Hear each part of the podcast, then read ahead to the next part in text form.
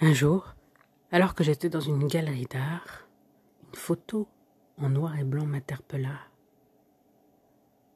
C'était une photo de groupe. Des gens étaient alignés, les plus petits devant, les plus grands derrière. Ils ne souriaient pas, ils regardaient l'objectif de manière assez concentrée.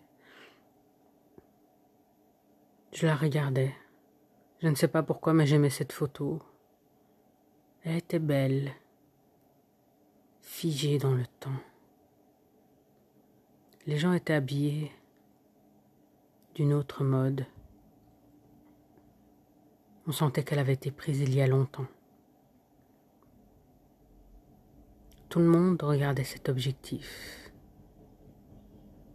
mais pas un sourire. Je regardais cette photo pendant longtemps. Je ne savais plus. Je n'avais plus de notion de temps. Mais je m'approchais doucement. Doucement. Doucement. Tout d'un coup, je sentis quelque chose qui me happait. Je voulais résister. Mais la force était beaucoup plus grande.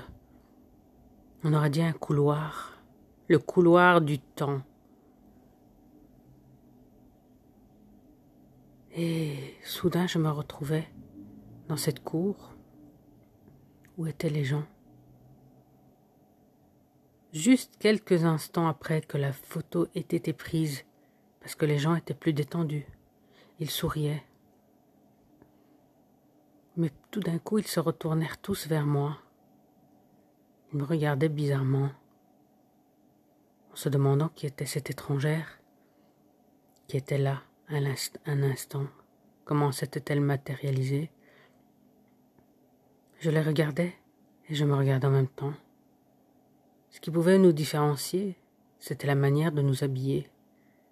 Moi, je portais ce jour-là un jeans assez moulant, un t-shirt, des petits escarpins.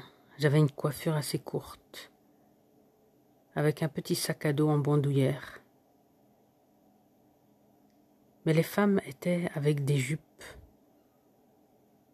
longues, encombrantes, avec de lourds chignons. Elle me regardait, car elle, je pense qu'elle n'avait jamais vu quelqu'un habillé comme ça. Une hardie vint vers moi, me regarda longuement et commença à tourner vers moi, autour de moi comme un satellite. Puis tout d'un coup, son doigt se tendit vers moi et commença à me toucher. Elle me parlait, mais je ne comprenais pas ce qu'elle voulait dire, c'était une langue étrangère. Et puis tout d'un coup, elle se mit à sourire, et même à rire, et tout le monde fit de même. C'est comme s'il m'avait accepté.